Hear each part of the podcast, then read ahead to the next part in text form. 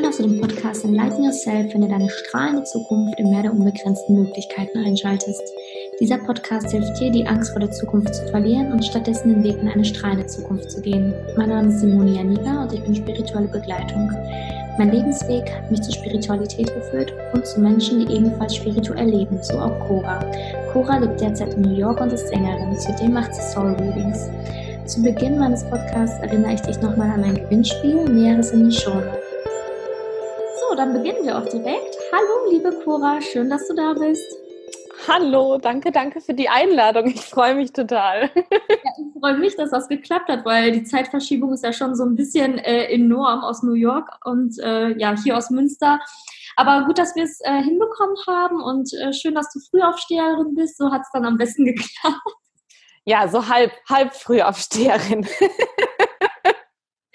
Ja, also ich habe im Intro schon kurz gesagt, dass du äh, ja New York lebst und Sängerin bist und ähm, auch Soul Readings machst. Und ja, wir werden Stück für Stück in diesem Interview natürlich auf alles eingehen. Und ich würde eigentlich direkt sagen, dass du einfach mal mit deiner Geschichte startest, ähm, weil die Zuhörer wollen natürlich wissen, okay, wie kommt man denn zu einer strahlenden Zukunft und was ist da besonders wichtig und vielleicht, was heißt vielleicht, ich bin mir sicher, dass sie einiges aus deinem Lebensweg für sich mitnehmen können.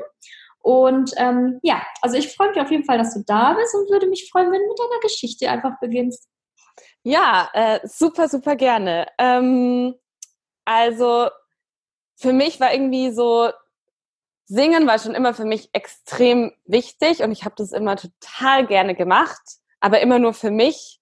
Ich habe mir das ganz lange, also nicht mal den Gedanken gehabt, dass ich daraus einen Beruf machen kann. ähm, und bin dann irgendwie so über, ich komme aus so einem kleinen schwäbischen Dorf und da bin ich irgendwie über den Dorfchor dann zur Bühne gekommen. Das hat total Spaß gemacht, aber auch da war das immer nur so, so für mich. Ähm, und also wenn man aus dem Dorf kommt, dann denkt man auch nicht, dass man irgendwann mal in New York landet und singt. Ja. ähm, und dann war aber irgendwie nach der Schule, war so, war ich total lost, was ich machen soll. Ähm, ich weiß nicht, ob du das kennst. Da gibt's diese fetten grünen Bücher vom Arbeitsamt mit allen Studiengängen, die es gibt. und ich glaube, ich konnte das Ding fast auswendig, weil ich überhaupt nicht wusste, was ich machen will. Das war von Biologie studieren, Psychologie, äh, Lehramt, Ärztin werden, alles. Und mhm. dann ähm, war ich so lost, dass ich gesagt habe, ich gehe nach dem Abi erst mal ein halbes Jahr weg. Und dachte, wenn ich mich damit gar nicht beschäftige, dann kommt die Antwort schon irgendwann zu mir. Ähm, und dann habe ich in Australien, äh, genau, da war ich dann und habe da mit, ich habe zwei Mädels kennengelernt und wir haben ein halbes Jahr in einem Auto gewohnt. Es war so sehr Abenteuer. Und ich habe ganz oft abends denen gute Nachtlieder vorgesungen, also nicht so Kinderlieder, sondern halt, weiß ich nicht, ich weiß nicht mehr was, aber auf jeden Fall Lieder vorgesungen. Und dann habe ich gemerkt, dass so das Singen eigentlich das Einzige ist, was ich vermisse. Und dann dachte ich, okay, wenn das das Einzige ist, was ich vermisse, dann ist das wohl sehr wichtig für mich. Und warum sollte ich mir nicht erlauben, das dann auch zu machen? Ähm, und dann habe ich, bin ich aus Australien wiedergekommen und habe eine Aufnahmeprüfung gemacht. Äh, also ich bin da, glaube ich, an vier Musikhochschulen zum Vorsingen und die ersten drei Vorsingen liefen fürchterlich. Irgendwie in Leipzig hat man mir, hat man mich nach einer halben Arie abgebrochen und mir gesagt, ich soll was anderes machen. Wow. Ähm, also da war sehr viel äh, Rückschlag, aber irgendwie war das so, ich glaube in Australien das erste Mal, dass, dass ich so sehr verbunden mit mir selber war und den Mut hatte, dazu zu hören. Mhm. Ähm, was so die innere Stimme mir gesagt hat, weil da keine Ablenkung war. Ne? Da war kein Alltag, da war ich die ganze Zeit nur in der Natur, in diesem Auto. Ich hatte keine materiellen Sachen, die mich ablenken können. Und das hat mir da irgendwie, hatte ich da die Möglichkeit, diese innere Stimme so zu hören. Und ähm, genau, dann hat aber meine letzte Aufnahmeprüfung in Bremen hat dann geklappt. Und als ich dann irgendwie den Zettel bekommen habe, dass ich äh, genommen wurde, bin ich total ausgeflippt und das war wie in so einem Film, wie man sich das so klischeehaft vorstellt. Ähm, und dann könnte eigentlich die Geschichte schon zu Ende sein. Aber das ist sie nicht, weil ähm, dann doch irgendwie, glaube ich, so der Hintergrund von, ich komme aus einer Familie, wo niemand anderes Künstler ist, ähm, alle sehr bodenständige Berufe. Ähm, und dann kamen auch so bei mir selbst so ganz, ganz viele Zweifel irgendwie. Also mit dem, als ich dann das Gesangsstudium angefangen habe, kamen dann so Zweifel, ja, aber also alle anderen sind ja viel besser als du. Du singst noch nicht so lange. Was ist, wenn es nichts wird? Das ist voll der unsichere Beruf. Ähm, damit kann man kein Geld verdienen. Äh, auch der Gedanke kam, das ist ja voll egoistisch von dir, wenn, dass du jetzt singst, weil du musst doch der Welt helfen und mit Singen tust du das nicht. Also das waren so ganz, ganz viele blockierende Glaubenssätze, die da so immer mehr wurden. Das war. Ja. Aber kann ich da mal ganz kurz einhaken, weil ja. Denn auf einmal, weil als du aus Australien kamst und dann hast du ja in Leipzig quasi auch so eine Klatsche bekommen, sage ich jetzt einfach. Ja. Hast du trotzdem weitergemacht? Also ja. da hätten vielleicht einige schon aufgegeben, aber zu dem Zeitpunkt hast du noch nicht aufgegeben. Warum ja. kamen denn dann auf einmal die Zweifel? Hatte was, womit hatte das wohl was zu tun? Kannst du das irgendwie mhm. nachvollziehen? Ich glaube, das war einmal in, in einem System drin zu sein, also so System Uni und du wirst bewertet jetzt, kriegst mhm. Noten. Äh, ich war nicht mehr alleine. Davor war das mit dem Singen immer so einfach wie so mein, mein geschützter, geborgener Ort, mhm. wo ich mich, äh, wo ich mich ganz bei mir fühle. Und in der Uni war das plötzlich, da waren Kommilitonen, die das auch machen, eine Professorin, die irgendwie einmal die Woche hier äh, ja sehen will, dass du dich verbessert hast. Da war dann plötzlich so ein, ich hatte den Zugang verloren zu dem spielerischen, ähm, aus so einem kindlichen Neugier heraus einfach mich auszudrücken. Das war plötzlich so weg. Mhm. Also ich war nicht mehr in dem, aus dieser intrinsischen Motivation aus mir selbst heraus mich auszudrücken, sondern es war mehr der Fokus dann, ich mache das, weil das von außen erwartet wird, dass ich das jetzt mache. Das mhm. war, glaube ich, so, ja, es war plötzlich alles so im Außen und nicht mehr bei mir. Mhm. Da, ja, mhm. spannende Frage, danke. Ich habe mich gerade so wirklich gefragt, weil ja. ich finde es halt schon richtig, richtig ähm, charakterstark, dass du nach Leipzig nicht gesagt hast, oh, vielleicht kann ich es doch nicht, ich lasse es jetzt einfach mal. Ne? Aber das zeigt vielleicht auch, dass du in Australien so viel ja, Selbstbewusstsein auch ähm, getankt hast in der Zeit. Ja. Und dass du deswegen gesagt hast, ja, okay, Leipzig nicht, ja, dann geht es halt trotzdem weiter. Ne? Das ist ja. interessant zu, zu sehen, was so eine Reise vielleicht auch mit einem selber machen kann. Super interessant, ja. Ja, auf jeden Fall. Genau. Und dann habe ich so war ich sehr auf der Suche. Also es war irgendwie schon immer klar Musik und Singen, aber ich habe dann irgendwann gedacht, so ja, auch mit dem Gedanken eben, das ist irgendwie so egoistisch, wenn ich mich nur mit mir selbst beschäftige. Ähm, und dann war ich in Kenia und habe da äh, drei Tage in einem äh, so Waisenhaus war ich mit den Kindern und die konnten meine Sprache nicht und ich konnte ihre Sprache nicht und dann haben wir einfach angefangen miteinander zu singen. Ich habe Lieder erfunden und das war so schön und da, oh, da kriege ich jetzt wieder Gänsehaut, wenn ich da zurückdenke, weil das war so dieses Gefühl, ich, ich habe da irgendwas, so eine, wie so eine Zaubersprache, mit der ich mich mit allen verbinden kann. Und ab da war dann irgendwie so der Fokus mehr, okay, ich möchte Musik mit Kindern machen und mit denen äh, singen und denen irgendwie so einen Raum geben, wo, wo sie spielen können. Den Raum, den ich als Kind hatte, wo ich mich so beschützt gefühlt habe, dass ich den irgendwie den anderen gebe. Und dann habe ich ähm, genau meinen Studiengang gewechselt zur Musikpädagogik. Ähm, und das habe ich dann, also da gab es dann noch so ein paar Zwischenstationen, dass ich mein Studium auch abgebrochen habe und dann wieder zurück bin und so. Aber es war auf jeden Fall sehr so, okay, ich bin jetzt Lehrerin. Mhm. Und ähm, das war auch irgendwie okay, obwohl irgendwas in mir selber wusste, das ist nicht ganz richtig. Mhm. Und ich glaube, das ist auch was, ähm, was vielleicht so für andere auch hilfreich sein kann, ist, dass wenn man sich erlaubt oder wenn du dir erlaubst, wirklich zuzuhören und in und das hört man meistens in der Stille oder wenn man aus seinem Alltag mal rausgeht oder so, dann ist da sind alle Antworten in dir drin. alle. Mhm. Und die Kunst ist aber, oder ja, das zu lernen, zu vertrauen, dass alles, was du da in dir hörst, stimmt und richtig ist. Ja. Und dass das auch nichts irgendwie ist, was dich ärgern will, sondern das ist einfach deine Seele, die mit dir spricht und die dir eigentlich die ganze Zeit sagt, was sie braucht.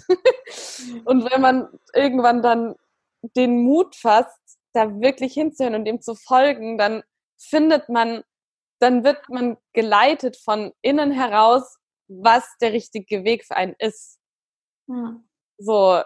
Und oft braucht es aber so eine Klatsche ins Gesicht, damit man da wirklich zuhört. Und die habe ich auch gekriegt. Ähm, also ich habe dann eben äh, nach meinem Abschluss war ich dann äh, freiberufliche Musikpädagogin hauptsächlich und war so in Bremen und Hamburg unterwegs, habe ganz viele Fortbildungen gegeben für Erzieherinnen, wie man mit Kindern singt. Ich habe äh, Früherziehung unterrichtet im Kindergarten, Gesangsstudenten gehabt und so. Es hat mir auch alles Spaß gemacht. Also das war überhaupt nicht jetzt, dass ich dachte, äh, das ist so kacke, da habe ich keinen Bock drauf, aber ich mach's halt. Mhm. Sondern es war alles gut. Aber es war, wie gesagt, ein Teil von mir hat gespürt, das bist nicht 100% du. Das, mhm. das hat sich so angefühlt, als müsste ich immer so ein Drittel von meiner Person vor der Türe absetzen, wenn ich unterrichten gehe. Mhm. Ja. Und deswegen hat es mich auch angestrengt ein bisschen. So. Und dann, ähm, genau, dann war ich irgendwie in, ich war dann in Wien und hatte dann auch Gesangsunterricht und so und dachte irgendwie, ja, vielleicht sollte ich doch irgendwie mehr singen und habe mich dann aber so voll unter Druck gesetzt und so, du musst jetzt das schaffen und da Karriere machen und so richtig so, ah, äh, und hatte dann irgendwie auch voll viele Stipendien und ähm, total tolle Meisterkurse und so. Und bin dann, war dann in Salzburg bei einem Meisterkurs und es war irgendwie der erste Tag vom von dem Kurs und ich bin morgens aufgewacht und ich habe meine Augen aufgemacht und ich habe geweint und konnte mich nicht, also ich wusste nicht, wie ich jetzt aufstehen soll. Das war so, äh, ja, total krass. Und dann dachte ich, okay, irgendwas stimmt hier gewaltig nicht, weil so sollte kein Tag anfangen. also das nee. ähm, und dann habe ich mich irgendwie aus dem Bett rausgequält, habe dann genau beim Sorgentelefon angerufen. In Österreich, weil ich dachte, irgendwas, ich brauche jetzt Hilfe, weil irgendwas ist ganz komisch. Und das war so süß, da war so eine Tirolerin dran. und die war, mir fällt es gerade auf, ich habe das irgendwie ein bisschen durcheinander gebracht, weil das ist passiert, noch bevor ich mich dann ganz, ganz viel in das Unterrichten reingestürzt habe. Mhm. Das war aber, das war alles miteinander so ein bisschen verwurstelt. Aber mhm. ähm, ist auch eigentlich egal, weil es ist passiert. Ja. ähm, und die war dann nur so, ja, was hommst denn? Und ich so, ja, ich weiß nicht, irgendwie ist alles zu viel und ich bin jetzt bei dem Kurs und der ist so renommiert und alle wollen dahin und ich bin da jetzt, aber ich kann, ich kann nicht mehr. Und sie so, ja, was ist denn das für ein Kurs? Ja, ist das, ist das jetzt nur einmal in ihrem Leben? Und ich so, nein, das ist jedes Jahr. ja, aber ja, schauen Sie, Ihnen geht's doch gar nicht gut. Wollen Sie nicht einfach nach Hause fahren? Ich so, ja, aber ich kann doch nicht. Das, da wollen doch alle hin und ich habe ein Stipendium und ah, ich war halt so total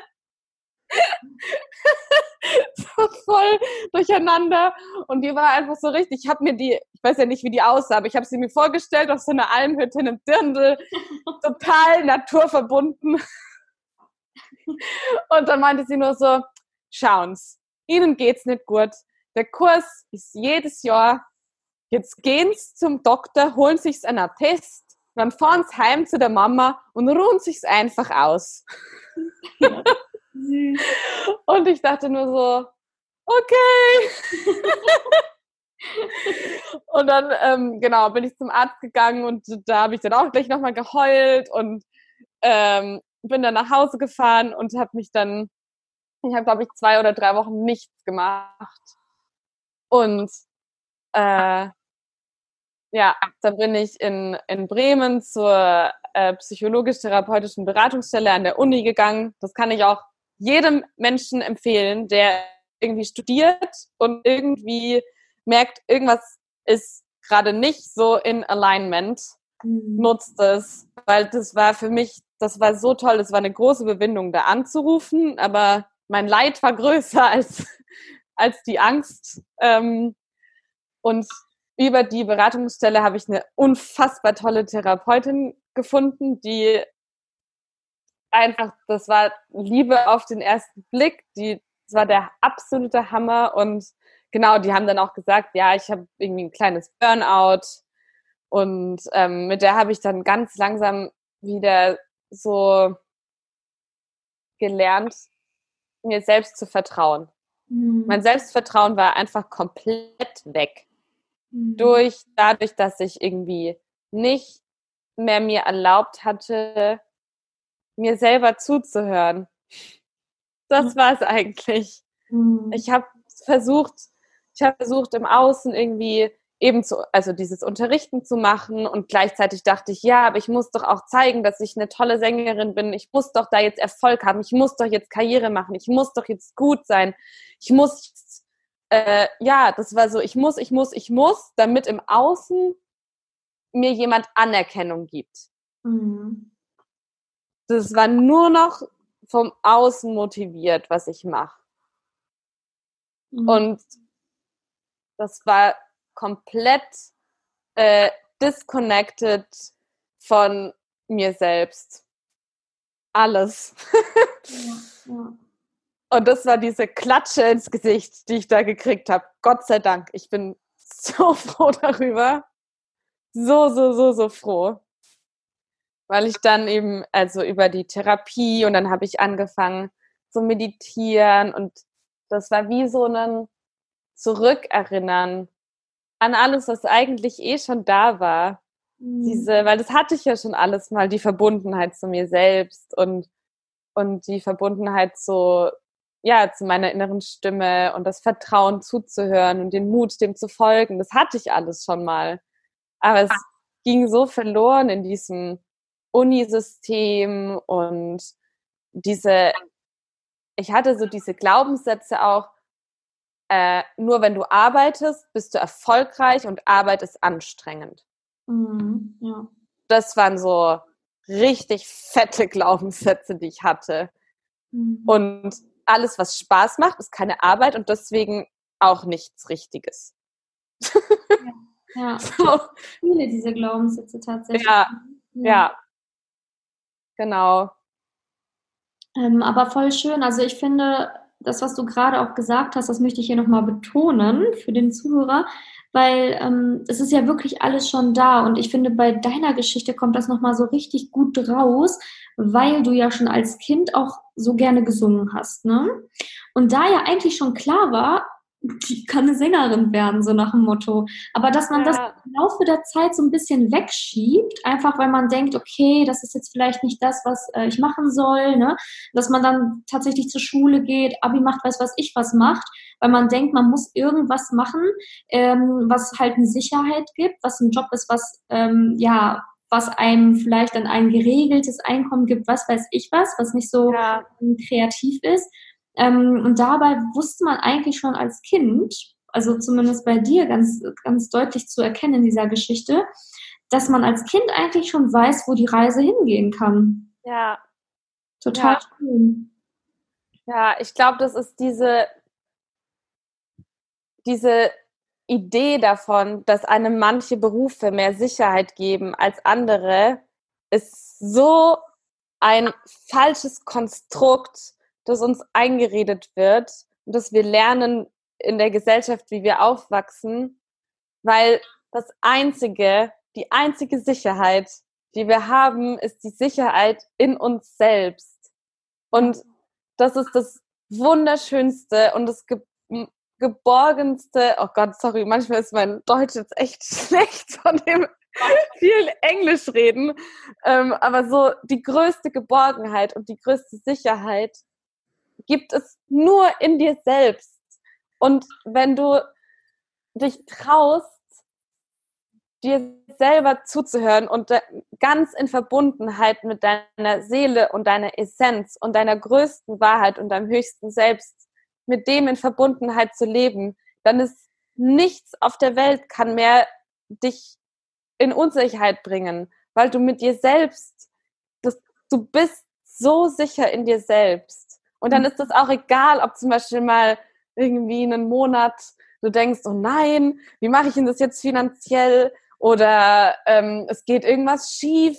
Das, das macht dann plötzlich alles nichts mehr oder nicht mehr so viel, weil du mit dir selbst so, so verbunden bist. Und das ist das schönste Gefühl auf der Welt. Und ich wünsche das ich wünsche es allen Menschen, dass sie den Mut haben, das zu machen. Und das ist, das kann für jeden so anders aussehen. Für manche ist, äh, manche möchten irgendwie, da sagt die Seele, ich möchte unbedingt im Garten arbeiten, dann arbeite im Garten. Oder die, äh, für den anderen ist das Brötchen verkaufen, dann verkauft Brötchen. Für den nächsten ist das CEO von einer riesen Firma zu werden, dann macht das.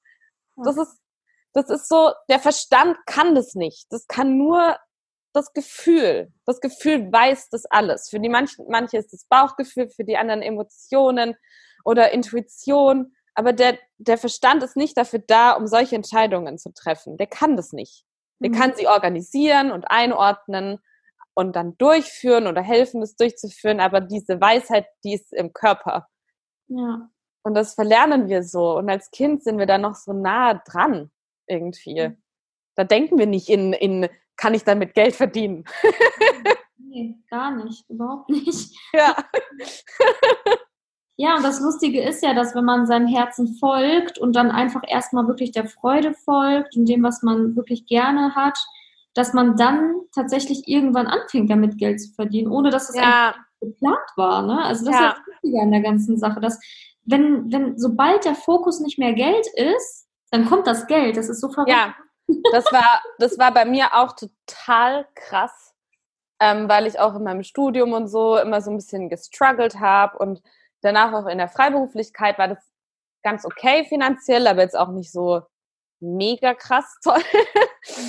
ähm, und dann hatte ich ein ganz wichtiges Erlebnis. Da habe ich ähm, ein Praktikum an der Oper Frankfurt gemacht, ähm, in der Kinderabteilung ähm, weil ich irgendwie dachte, das ist, also ich liebe es, mit Kindern zu arbeiten. Das macht mir unfassbar viel Spaß. Ich habe ganz viel Fantasie ähm, und ich dachte, vielleicht ist irgendwie so Kinderopern zu produzieren, so voll die schöne Mischung aus meiner Lust für die Bühne und meine mein großer Spaß mit Kindern was zu machen. Mhm. Also damals habe ich dann so das, das Sängerin sein echt so, ich dachte, okay, ich bin dafür zu sensibel, ich krieg das nicht hin, das ist zu krass ähm, mache ich lieber was anderes. Mhm. Und dann war ich ähm, in diesem wunderschönen Opernhaus und das ist bei mir jedes Mal, wenn ich ein Theater betrete, dann ist mein ganzer Körper voller Glück, weil das sich anfühlt wie nach Hause kommen. Ähm, und ich musste dann oft auf so Probebühnen, die sind ähm, hinter der großen Bühne, die man als Zuschauer sieht, ist praktisch nochmal die gleiche Fläche an Bühne mehrmals, damit hinten geprobt werden kann. Und da sind dann auch Kostüme und Fundus und bla bla bla. Und ich musste dann öfter mal irgendwie so Kostüme irgendwo von der Probebühne holen oder was aufbauen. Ähm, und dann war ich irgendwie nachts um 10 in diesem Opernhaus und dann ist es auch, wie man sich vorstellt, war niemand mehr da, alles ganz leise und diese riesen Bühnen. Mhm. Und ich war dann da und habe gerade Kostüme zusammengesammelt und es war wirklich wie in so einem Film, höre ich das das hat mein ganzer Körper hat mit mir kommuniziert und gesagt, Cora, du gehörst auf die Bühne, nicht hinter die Bühne. Und ich so, wow, nein, nein, nein, nein, nein. Nein, nein, nein, das habe ich ausprobiert, das hat mich in einen Burnout gebracht, das ist, nein, ich will das nicht, das ist zu gefährlich, das ist unsicher, das ist stressig, ich will das nicht. Und dann war diese Stimme noch lauter, so, Cora, du gehörst auf die Bühne. Ich so, oh Mann. und das war auch schon, da habe ich eben auch schon angefangen zu meditieren, schon ein Jahr und habe mich halt auch sehr viel damit beschäftigt. dann dachte ich so, ja, scheiße. das wieder ignorieren. Das, das ist gerade so offensichtlich und darüber habe ich jetzt schon so viel gelernt. Du sollst auf deine innere Stimme hören, was auch immer. Dann mache ich das jetzt einfach okay. Und dann habe ich ähm, nach dem Praktikum, habe ich auch dann noch die Rückmeldung von den Leuten, die das Praktikum geleitet haben. Die haben mir auch gesagt, Cora, das war echt toll, was du gemacht hast, aber wir sehen dich alle eher auf der Bühne als hinter der Bühne. Und ich so, spannend. und dann habe ich tatsächlich, das war dann, glaube ich, im ja, so Herbst, habe ich, bevor das neue Schuljahr dann losging, habe ich fast alle meine Unterrichtsjobs gekündigt mhm. ähm, und habe gesagt, so, Universum, also, wenn du mir jetzt sagst, das ist mein Weg, dann bitte hilf mir auch. und dann habe ich, das war so krass. Ich habe dann überhaupt keine Ahnung gehabt, wie das geht, weil ich hatte dann schon, glaube ich, zwei oder drei Jahre nicht mehr irgendwie vorgesungen oder so. Äh, und dann ruft mich im Oktober eine Freundin an und meint so, hey Cora, äh, hast du Lust, ähm, an der Oper Frankfurt zu singen? Und ich so, hä, wie? Und sie so, ja, die brauchen irgendwie noch ein Vokalensemble für eine Produktion. Und ich so, äh, ja klar. Und dann, äh, ja, hatte ich da mein erstes Engagement.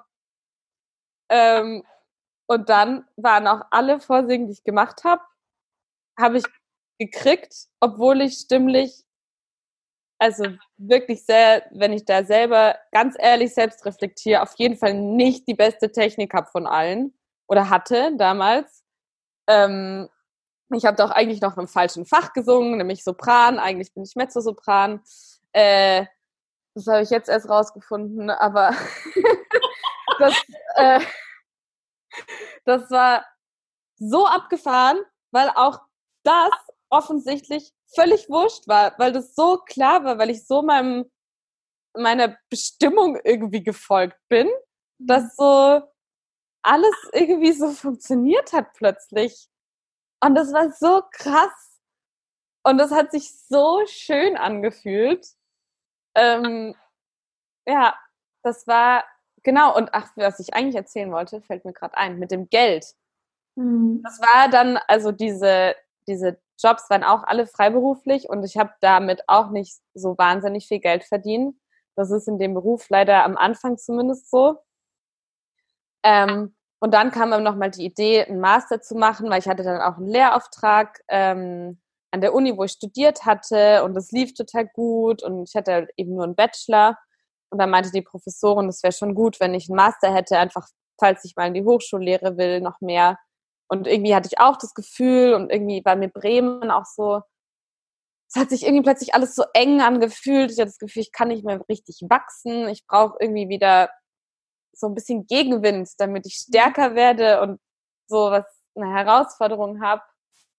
Ähm, und dann kam plötzlich irgendwie so die von meinem damaligen Gesangslehrer äh, die Idee, ja, Cora, komm doch zu mir nach New York und studier da. Und ich so, hahaha, witzig. wie, soll ich, wie soll ich das machen? Äh, ähm, erstens ist es crazy teuer. Ich kann mir das absolut nicht leisten, da zu studieren.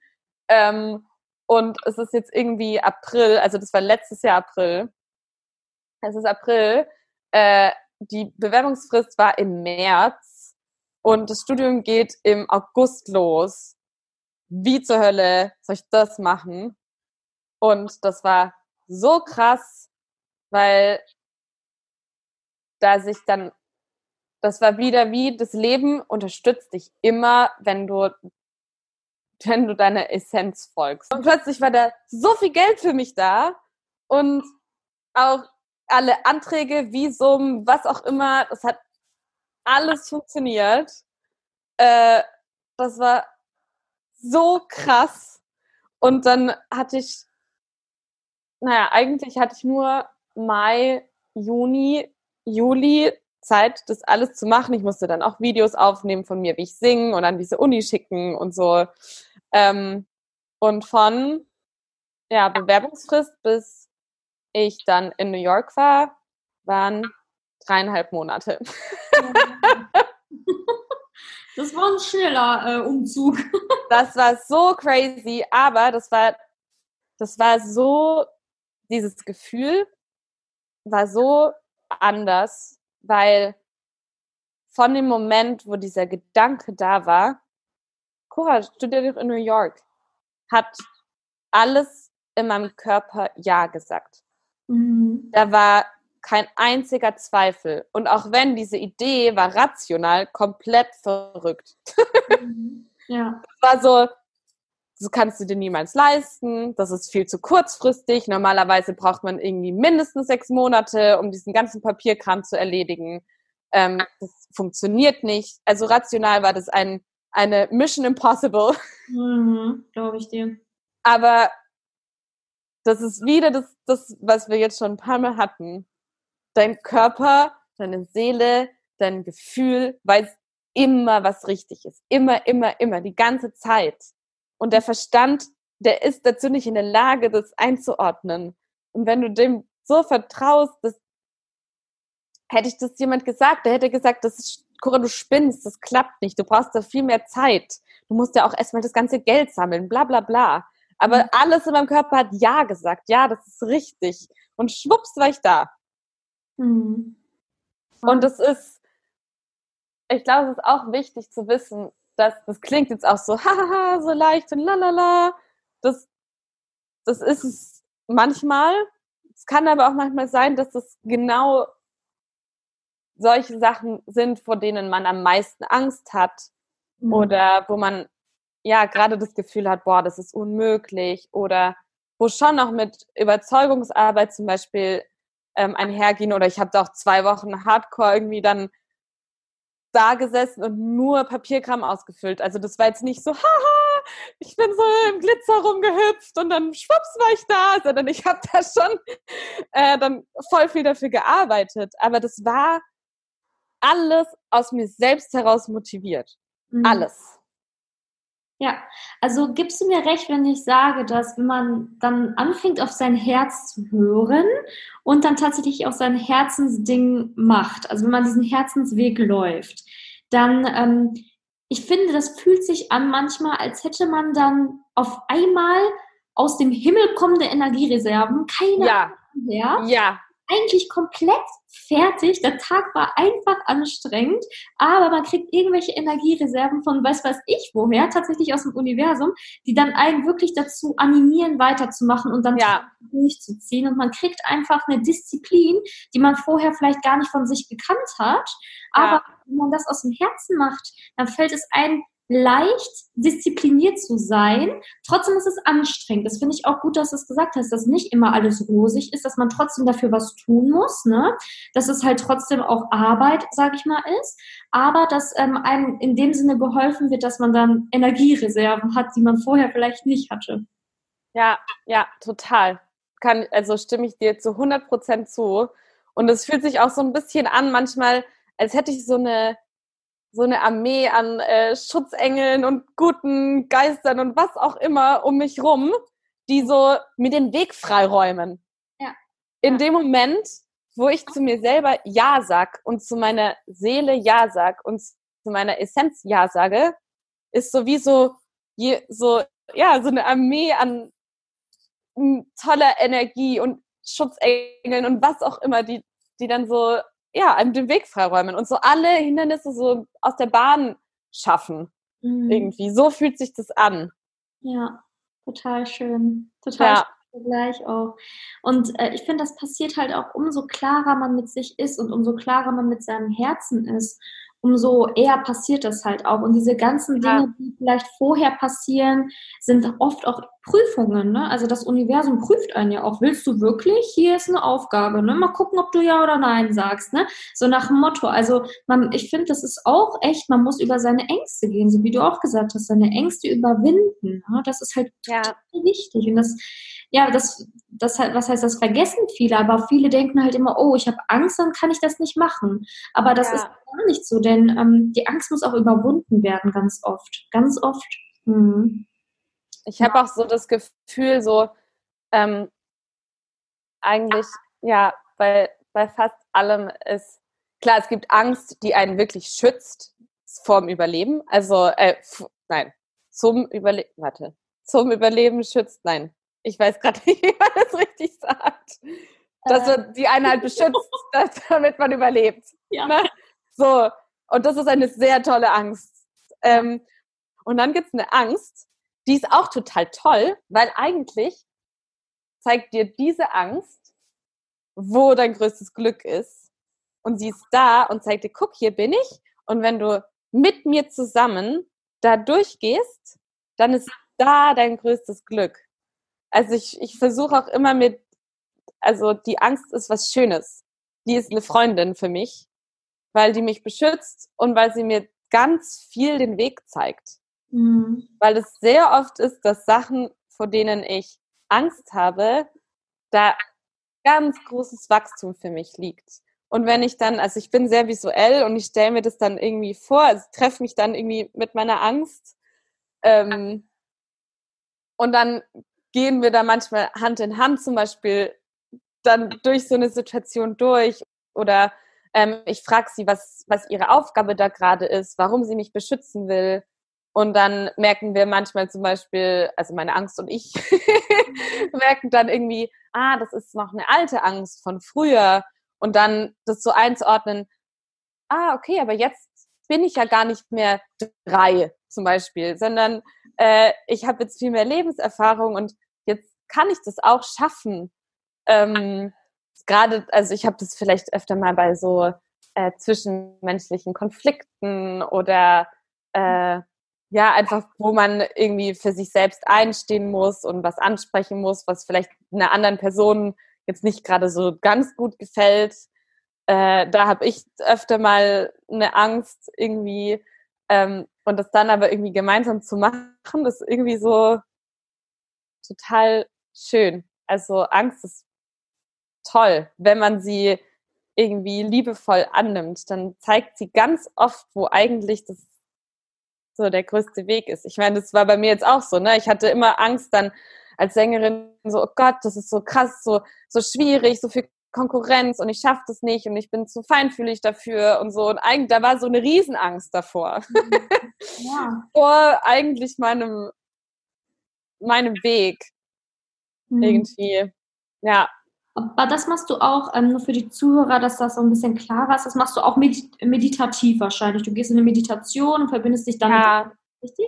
Mhm. Ja, genau. Also ich visualisiere. Ich mache das meistens, dass ich halt so mich erst fokussiere über die Atmung und dann mich meistens auf mein Herz konzentriere und dann gehe ich so, ja, sehr schnell so visuell rein. Das mhm. muss nicht für jeden funktionieren, weil es gibt ja unterschiedliche Arten, so wie man am besten mit sich selbst in Verbindung tritt. Bei mir ist das auf jeden Fall übers Visuelle. Also ich sehe einfach ganz viel. Aber ja, nur für die, die das jetzt ausprobieren wollen und dann nichts sehen, seid nicht frustriert. nicht zu sagen, man muss ja, ne, ist halt so, bei jedem ist auch die Fantasie unterschiedlich ausgeprägt und ja halt auch wichtig zu wissen. Und es ist nicht besser oder schlechter, wenn man jetzt nicht so visuell ist. Es ist halt einfach nur, man muss seinen Kanal finden ne? und einfach gucken, ja. wie man am besten zurechtkommt in der Meditation. Das stimmt. Ja. Super. Also dann haben wir ja jetzt schon mal erfahren, wie du nach New York gekommen bist, äh, wie du deinem Herzensweg gefolgt bist und ähm, jetzt wäre für mich die nächste Frage, okay, das, man hat ja gehört, auch als du dieses kleine Burnout hattest, äh, wie, wenn man das so nennen darf, dann ähm, bist du da ja schon so richtig in die Spiritualität reingekommen, indem du halt gesagt hast selber, okay, du hast angefangen zu meditieren, hast dich mehr mit dir selbst beschäftigt und, und, und. Ähm, wie ist das denn jetzt in deinem heutigen Leben, weil du ja auch ähm, Soul Readings machst, machst Wie ist es dann überhaupt dazu gekommen, dass du dann noch tiefer in die Spiritualität gegangen bist? Weil von Meditation zu Soul Readings äh, finde ich ein enormer Sprung. Jetzt nicht gerade so, äh, ja, ne? also du weißt, was ich meine und ich glaube, ja. auch. Und vielleicht erzählst du da mal, äh, ja, wie du dann dazu gekommen bist, dich noch mehr mit der Spiritualität auseinanderzusetzen, was das vielleicht auch mit Gesang zu tun hat und äh, wie du dann letztendlich halt auch zu den Soul Readings gekommen bist. Ähm, das sind voll spannende Fragen, danke. ähm, ich habe tatsächlich gestern nochmal drüber nachgedacht. Mhm. Ähm, und es kam, also das hat angefangen auf jeden Fall über die Meditation. Und es war an einem von meinen Geburtstagen, habe ich mir selbst äh, geschenkt, dass ich um 0 Uhr meditiere und mich mit meinem Herz verbinde und dem zuhöre. Und das habe ich gemacht und plötzlich habe ich das wirklich, das war total crazy, äh, habe ich mein Herz gehört. Mhm. Also das hat mit mir gesagt, also es hat mit mir kommuniziert, nicht so, wow, krass. Und dann habe ich so gesagt, so, hm, sag mal, äh, nee, genau. Und danach war ich äh, bei einem, bei so einem, so einer Gruppenmeditation und da sollte man, äh, ist man so, das war eine Meditation, um äh, blockierende Glaubenssätze aufzulösen. Und ähm, dann ist man so praktisch die, äh, sein Leben rückwärts gegangen. Und dann hat der Mensch, der das angeleitet hat, meinte so, dann waren wir schon irgendwie so bei ein Jahr alt. Und dann meinte er so, ja, wenn du jetzt Lust hast, kannst du noch weitergehen zu dem Moment deiner Geburt. Und wenn du dann noch Lust hast, kannst du weitergehen zu dem Moment vor deiner Geburt. Und ich bin ein sehr neugieriger Mensch. Deswegen dachte ich, das mache ich auf jeden Fall und guck, was passiert. Und ich bin noch weiter zurückgegangen und ich habe meine Seele gesehen. Mhm. Und das war, das klingt vielleicht total verrückt, aber es war so unfassbar schön, weil ich die Essenz, die ich schon die ganze Zeit dann immer so gespürt habe, auch gesehen habe. Und ich dachte dann aber, also in dem Moment konnte ich das total akzeptieren und danach dachte ich so, ja, okay, das war jetzt schon irgendwie ein bisschen verrückt. Das war jetzt nur, weil der das angeleitet hat und ich habe mir das ein bisschen eingebildet. Also ich war so zwiegespalten. Ein Teil war so, wow, ja, klar, das stimmt. Und der andere war so, ja, aber du bist halt ein bisschen bekloppt irgendwie.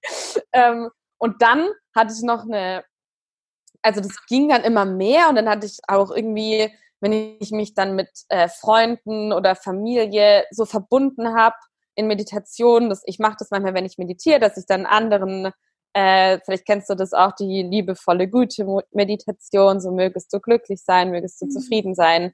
Und das mache ich auch manchmal für, für meinen Opa, für meine Mama, für Menschen, die mir wichtig sind, für die Erde. Und als ich das dann gemacht habe, äh, habe ich dann angefangen, auch denen ihre Seele zu sehen. Dachte ich so, okay, das ist irgendwie, was ist das? Das ist komisch, ich kenne das nicht. und ich habe mich auch nicht getraut, das irgendjemand zu sagen, weil ich irgendwie dachte, das ist so, oh. darüber spricht keiner.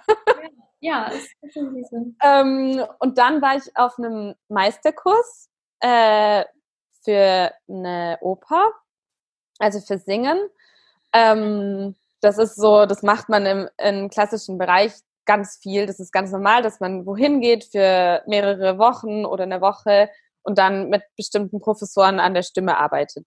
Mhm. Ähm, und das war auf Sizilien. Und ähm, ich war da und hatte eine Vorstellung in ein paar Tagen und plötzlich war eine Oktave meiner Stimme weg. Von heute auf morgen. Und ich habe gemerkt, ich bin nicht krank. Also normalerweise passiert es, wenn man ja erkältet ist oder so. Und ich hatte nichts. Mhm. Und ich, dann dachte ich so, nee, das hat auf jeden Fall ist das was Psychosomatisches. Das hat irgendwas mit, mit mir innen drin zu tun, dass das jetzt weg ist. Und dann habe ich zufällig mitbekommen, dass eine Sängerin da ähm, Reiki-Meisterin ist. Und ich hatte überhaupt keine Ahnung, was Reiki ist. Ähm, ich habe nur irgendwie gehört, ah, das ist irgendwas mit Energie heilen und so. Und ich war so, ich wollte einfach, dass meine Stimme wieder da ist. Deswegen war ich sehr offen für alles und meinte so, boah, meine Stimme ist weg, kannst du mir helfen? Und dann meinte sie, ja klar, wir können äh, zusammen gucken, was dich da blockiert. Und dann hat sie mit mir ähm, eine Reiki-Behandlung gemacht und mich da so reingeführt. Und am nächsten Tag war meine Stimme wieder komplett da. Mhm. Und ich war so begeistert davon, dass ich, für mich war klar, ich will das auch lernen. Das ist so was Tolles. Mhm. Ähm, und dann habe ich noch ähm, einen anderen Freund da kennengelernt. Also ich bin mit den beiden jetzt auch immer noch total eng befreundet und bei der, äh, bei Jillian, die damals ähm, die Reiki-Behandlung mit mir gemacht hat, bei der habe ich auch meine Reiki-Ausbildung gemacht. Also ich bin jetzt auch Reiki-Meisterin. Mhm. Ähm, und genau, ein anderer Freund von mir damals, dem habe ich das dann, der war auch sehr spirituell und offen. Und dem habe ich dann mehr anvertraut, dass ich eben diese Seelen sehe, die Farben. Und meinte so, boah, sag mal, spinne ich? Oder, und dann, der hat mir so geholfen, da mein Vertrauen zu stärken und meinte so, Cora, alles, was du wahrnimmst, ist echt und vertrau dir. Mhm. Du spinnst nicht. Das sind nur, wir haben so viel mehr Sinne als die, die wir eigentlich kennen. Und wenn wir uns öffnen, dann ist das alles da. Und das ist nichts, was man sich einbildet.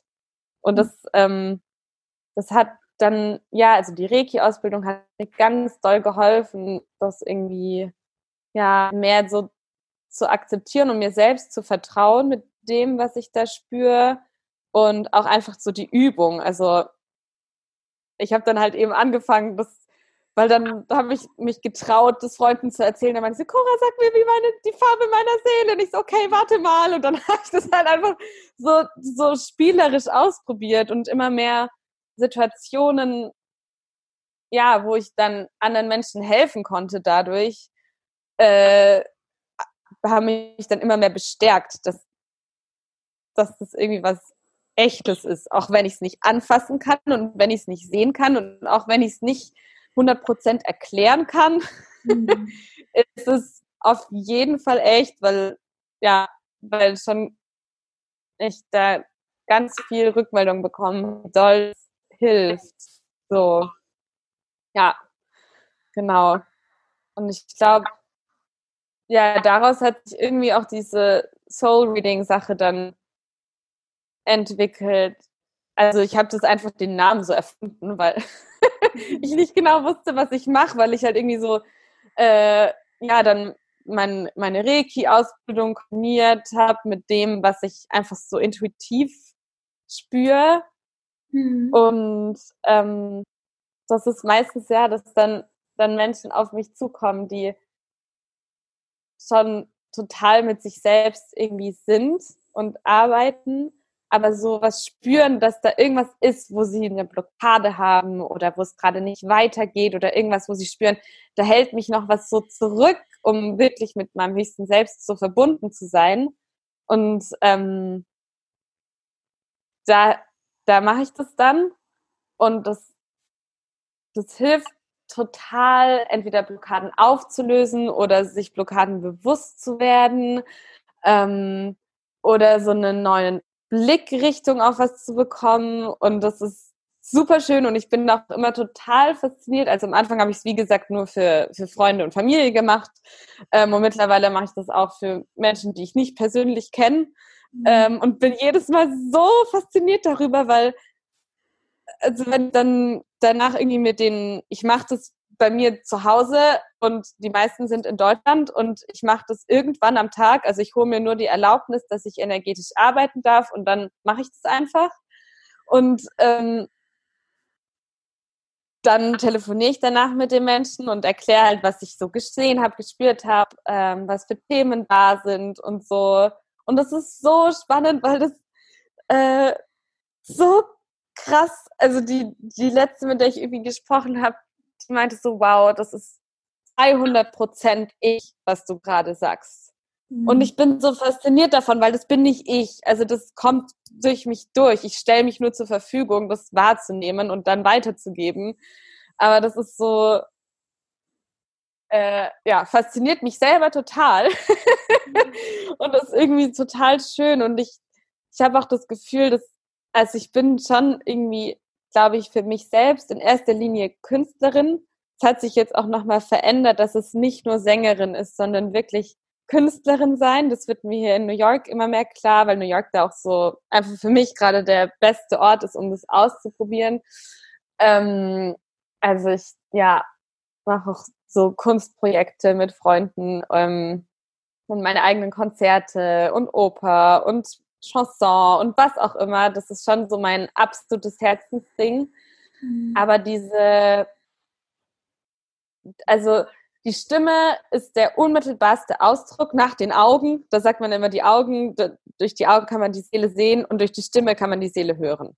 Mhm. Und äh, das hört man ja auch, wenn man telefoniert mit jemandem und man, man hört sofort, wie es dem Menschen geht, wenn man wirklich zuhört, egal was der für Worte sagt. das hört man in der Farbe, in, dem, in der Art, wie, ja, wie laut, leise die Stimme ist, mit wie viel Druck, wie viel Luft. Alle diese Sachen spürt man sofort. Ja. Und ähm, deswegen habe ich auch das Gefühl, so für mich ist das total die Bereicherung, das beides zu machen, weil je mehr ich je näher ich mit mir selbst bin und je ehrlicher ich mit mir selbst bin und je mehr ich im Reinen mit mir selbst bin, desto mehr habe ich auch Zugang zu meiner wirklichen, authentischen, wahren Stimme. Also je mehr ich meine innere Stimme höre, desto mehr kann ich meine authentische Stimme ausdrücken. Mhm. Und wenn ich singe, spüre ich das, also das ist nochmal ein großer Bogen zurück zu dem Gedanken, den ich früher hatte, singen ist egoistisch. Wenn ich singe, mache ich nur was für mich selbst. Und mittlerweile fühle ich, wenn ich singe, stelle ich mich erstens in den Dienst meiner Seele, was sie will. Mhm. Und dadurch kann ich, weil ich meinem, meinen authentischen Weg gehe, kann ich ganz viel Gutes in die Welt bringen, weil ich dann die meiste Energie zur Verfügung habe, wie du schon auch vorhin gesagt hast, dann kriegt man plötzlich so viel Energie. Dann kann ich auch viel besser für andere da sein. Und ich kann, ich habe das Gefühl, ich gebe mich her, um anderen zu zeigen, dass jeder Mensch, der möchte, seinem Herz folgen darf und kann. Ja. Und das ist das, der einzige, so fast der einzige Grund, warum ich das mache. Ich habe das Gefühl, bei diesen ganzen Bühnensachen, Künstlerin sein, ähm, Reiki, Soul Readings, das, das, es geht da überhaupt nicht um mich. so null. Ja. Ich mache das für was Größeres. Und das ist so ein schönes Gefühl, weil dann auch Sachen, wenn sie mal nicht funktionieren, es geht nie um mich, ja. sondern es geht so um, um die Energie, die dahinter steht und um das, was, was ich irgendwie so versuche mit meinem Lebensweg einfach andere zu inspirieren. Mhm. Und das mache ich aber auch nicht aus dem Gedanken so, okay, ich mache das jetzt, damit andere inspiriert werden, mhm. sondern ich mache es, weil mein Inneres das möchte und dadurch entsteht dann sowas. Mhm. Also das ist irgendwie so eine andere, die andere other way round. Mhm. Macht das irgendwie Sinn? ja, ich verstehe das total und ich finde das auch gut, dass du jetzt auch nochmal betont hast, dass das auch quasi wie so ein Dienst ist und dass es quasi durch dich durchspricht, weil, also das merke ich auch bei meiner Arbeit, wenn ich spirituell begleite und Menschen halt in die Spiritualität einführe, ne, reinführe, in die Meditation reinführe und so weiter. Ich kriege auch immer Impulse, was ich mit den Menschen machen soll.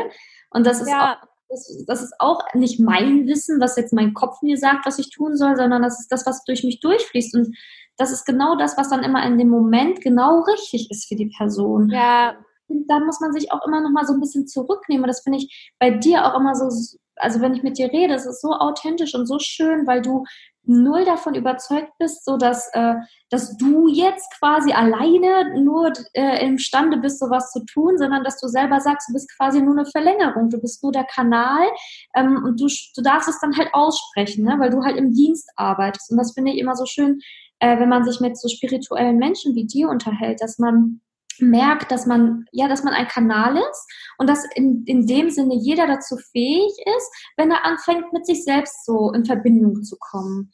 Und ähm, das ja. finde ich immer ganz schön, wenn man das betont hier an dieser Stelle, weil ja, wir sind alle quasi nur im Dienste hier und ich finde, die größte Aufgabe ist eigentlich wirklich, hier sowas zu erschaffen und so etwas ja, wirklich so ein Schöpfer unseres Lebens zu sein und anderen auch zu helfen und zu gucken, okay, was kann ich denn der Welt geben für ein Geschenk? Und ich finde dein Geschenk, was ja. du der Welt gibst, enorm mit Gesang und mit den Soul Readings, da anderen zu sagen, schon allein, was, was die Farbe der Seele ist, das ist ja schon, wow, das ist doch, ne, und dann noch weiteres, ne, wo vielleicht Blockaden sind und so.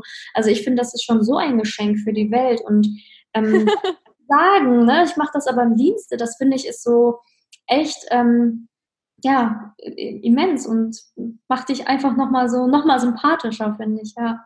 Oh, danke schön. Man muss ja auch mal Komplimente. Freut mich. Nein, aber da, ich finde das total schön, dass du das so rausge, rausgefiltert hast, weil ähm, ja, das ist mir total wichtig und das, ja, ist auch wirklich, das ist nichts Exklusives und das ist auch nichts Elitäres. Ähm, jeder Mensch, der möchte, kann alles sein und alles werden, was er möchte. Das ist alles in einem drin und ähm, ja. Und jeder hat, es gibt ja auch so, äh, ich glaube, die Indianer sagen das irgendwie so, deine äh, Medizin für die Welt. Mhm. Und jeder Mensch, jeder einzelne Mensch auf dieser Erde hat etwas, was er geben kann. Sonst wäre er nicht hier, weil hier passiert nichts ohne Sinn. Ja. Das gibt's nicht. Es fällt nicht einfach zufällig hier auf die Erde und, und nicht gebraucht. Mhm. Jeder Mensch hier, jede Seele wird gebraucht, genau in diesem Moment. Mhm. Ja, und die Erkenntnis darüber ist halt das Wichtigste. Das ist schon der erste Schritt in die ja. Richtung, dass man merkt, ja. ne, es gibt hier einen höheren Sinn und ich akzeptiere das jetzt einfach mal. Ja. ja. Kopf aus und guck einfach mal, was ist denn mein Geschenk oder was könnte denn mein Geschenk sein? Und ich ähm, versuche ja. auch immer Zuhörer so zu animieren, dass es nicht irgendwas so, oh, so immens Großes sein muss. Ne? Ja. ja. So einfach die Freude zu leben oder ähm, andere ja. helfen mit Kleinigkeiten und, und, und. Man kann ja Step by Step langsam anfangen. Man muss ja nicht direkt, ähm, keine Ahnung, was eine Hilfsorganisation aufbauen mit äh, drei ja. Mitarbeitern, sondern man kann ja wirklich Step by Step erstmal sagen, okay, ich bringe jetzt erstmal Freude ins Leben. Das ist ja schon mal, finde ich, ähm, der erste äh, Step in die richtige Richtung. Ähm, ja. Ich halt auch immer in diesem Podcast immer so betonen, ne, dass halt wirklich die, ähm, ja, die Zuhörer merken, so dass es wichtig ist, dass man erstmal ja losläuft und überhaupt sich kennenlernt und dann auch einfach guckt, okay, was macht mir Spaß und wo habe ich Freude, um das dann erstmal ja. weiterzugeben, ne? Ja. Ja. ja. Und es ist auch völlig in Ordnung hinzufallen. Ja. Es ist völlig in Ordnung. Meine Güte, was bin ich schon hingefallen? Also ich habe irgendwie viermal mein Studium abgebrochen. Ich bin schon so oft umgezogen. Ich habe schon so oft Selbstzweifel gehabt. Und das ist okay, dafür sind wir Menschen. Dafür sind wir keine Heiligen, sondern wir sind Menschen. Ja. Und das ist in Ordnung. Und es ist auch okay, mal scheiße drauf zu sein. Und es ist okay, traurig zu sein. Und es ist okay, deprimiert zu sein. Das ist alles, das ist ja alles eine große Farbpalette. Und man benutzt alle Farben im Leben. Einfach mutig sein und auch alles benutzen, ne? Ist halt so. Ja. Ja. Ja. Gebe ich dir vollkommen recht. Einfach ja, sein Leben so leben, wie man es spürt, dass es jetzt gerade richtig ist. Ne? Also ja. wenn mir zu Wein zumute ist, dann ist es halt bescheuert, wenn ich anfange, anfange zu lachen. Also dann weine ich. Danach kannst du lachen, ja, aber ne, das hat, haben ja viele so als Schutzreaktion. Ne? Ich darf nicht, ja. was ich jetzt, ne? aber ja. mal wieder seine Emotionen ne, zu leben, ist halt enorm wichtig. Ja, ja dass du das nochmal so betont hast, ähm, weil wir kommen jetzt auch zum Ende unseres Interviews.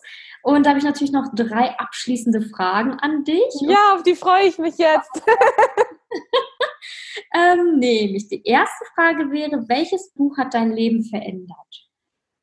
Wow. Okay, also es gibt zwei, aber eins, nein, eins ist für mich das absolute Lieblingsbuch ist ähm, Gespräche mit Gott ah, von äh, Neil Donald Walsh. Mhm. Ich glaube, so spricht man ihn aus. Ja, ja. Das, äh, ja, das habe ich gelesen und das, das war für mich, das ist für mich die krasseste Zusammenfassung von allem, wie ich es spüre und das macht für mich so viel Sinn. Und äh, für alle, die das jetzt hören, lasst euch nicht abschrecken von dem Titel. Man muss dafür so null religiös sein. Äh, man kann Gott auch mit Universum einfach übersetzen oder mit was auch immer man sich da äh, wohler fühlt, weil ich habe auch lange so gedacht, ah, das will ich nicht lesen, das ist bestimmt so christlich. ähm, aber es ist, ja, das Buch war absolut, ja, das habe ich auch immer bei mir. Sehr gut, das tue ich auf jeden Fall die Bücher und ähm, alles, was du jetzt auch gleich noch weitergibst, das tue ich natürlich auch in die Show Notes. Und das zweite Buch, hattest du gesagt, es waren zwei Bücher? Ja, ähm, das habe ich tatsächlich ganz, ganz, also schon eine Weile her von der Mitbewohnerin geschenkt bekommen, als es mir richtig schlecht ging. Mhm. Und ich konnte es am Anfang überhaupt nicht leiden. Aber das war das erste Buch, was in äh, die spirituelle Richtung ging. Und zwar hey, hieß das äh, Mary und die unbändige Lebenslust des Seins oder so mhm. äh, von Ella Kensington. Und ich weiß auch nicht, ob ich es jetzt noch toll finde, aber damals war das für mich total, also das war für mich das allererste Buch, das mich mit diesem ganzen Konzept von äh, es gibt eine Seele und das ist alles immer da für dich und so. Ähm, ja, war das erste Buch, das mich damit in Verbindung gebracht hat. Und deswegen ist es ein sehr wichtiges Buch für mich mhm. ähm, gewesen. So, ja, das weiß ich. Das habe ich auch ganz viel markiert und angestrichen und so. Sehr gut. Ja. Und wenn du jetzt nochmal so einen abschließenden Tipp hast für den Zuhörer, ähm, wie er mehr Vertrauen für die Zukunft gewinnen kann, welchen Tipp würdest du dann mitgeben? Ähm, ich glaube, es ist alles, es ist alles schon da. Mhm. Die Wahrheit ist, dass du ein riesengroßes Wunder bist und es gibt, du bist immer hier im Jetzt mhm. und alles ist da im Jetzt. So, das heißt, es gibt gar keinen Grund, Angst vor der Zukunft zu haben, weil die ist ja noch gar nicht da und deine ganze Kraft und deine ganze Weisheit und deine ganze Vollkommenheit ist, ist. Ende. Total gut. Und meine letzte Frage wäre, an wen würdest du 10.000 Euro spenden? Oh, wow. Das ist eine schwierige Frage. Oh Kannst Gott.